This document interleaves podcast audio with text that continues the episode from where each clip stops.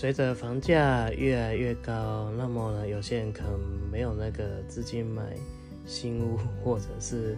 预售屋嘛，那可能会退而求其次选中古屋。那么其实以我之前玩房地产、投资房地产的经验来看啊，中古屋的优点就是，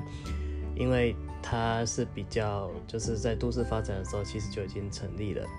那么这时候呢，它的一个规格在比较早期的时候，其实空间都算大，不像现在新屋规格就是越做越小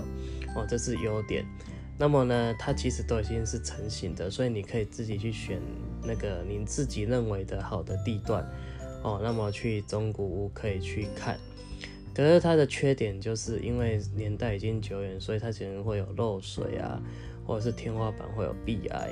或甚至管线会比较老旧。那这时候这些东西其实通常中国就是会遇到的最常见的问题，就是刚刚提到就是漏水、壁癌和管线老旧。好，那这时候你可能就是买中国，可能就要先看这些地方。好，那壁癌的话，壁癌处理就是可以请那个呃，就是一些老师傅来处理。好，那漏水的话，通常都是在顶楼。如果说你是公寓的话，通常漏水的话，公寓的话是五楼嘛。哦，通常会在顶楼五楼，那可能它的那个年代久远，防水漆其实就已经掉的差不多了。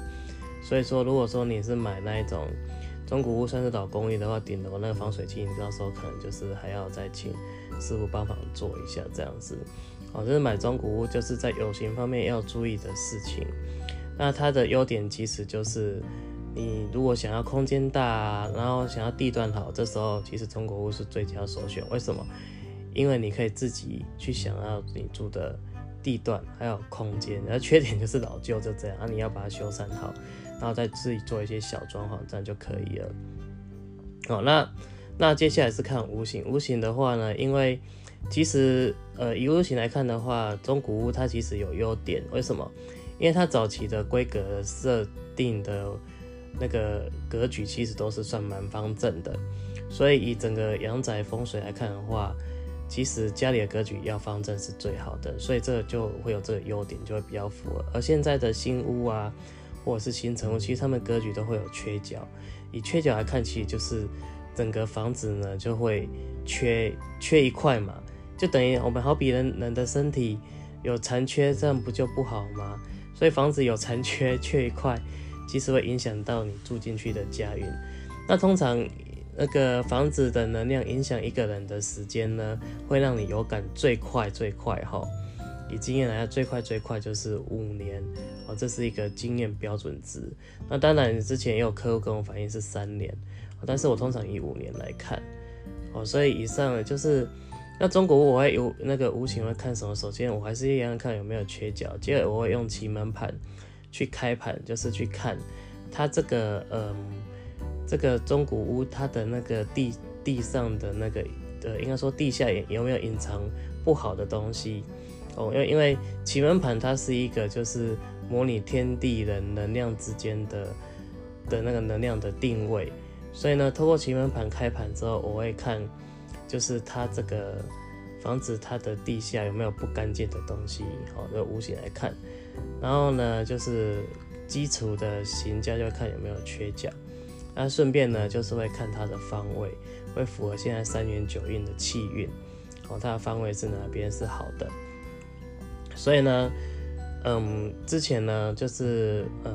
投资房地产，那么呢后来学了玄学阳宅，现在又绕回一大圈，又再回来了，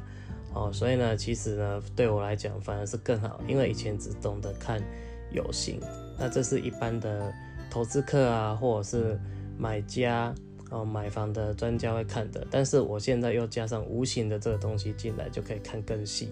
哦，因为无形的影响人的的那个失去呀，或者是气运家运的是非常重要的。哦，所以为什么有些人住进去，而突然变好，有些人住进去突然发疯或干嘛，或者是日到那个家运衰弱等等，其实这些都是无形的，这是更需要看的。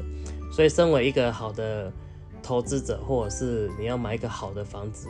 除了有形之外，无形也要看也是非常重要的。好，以上是有跟你分享说你要买中古屋的时候，就是大概要注意哪一些它的优点、缺点，还有无形的要注意哪一些。好，那你觉得呢？这个分享，那你有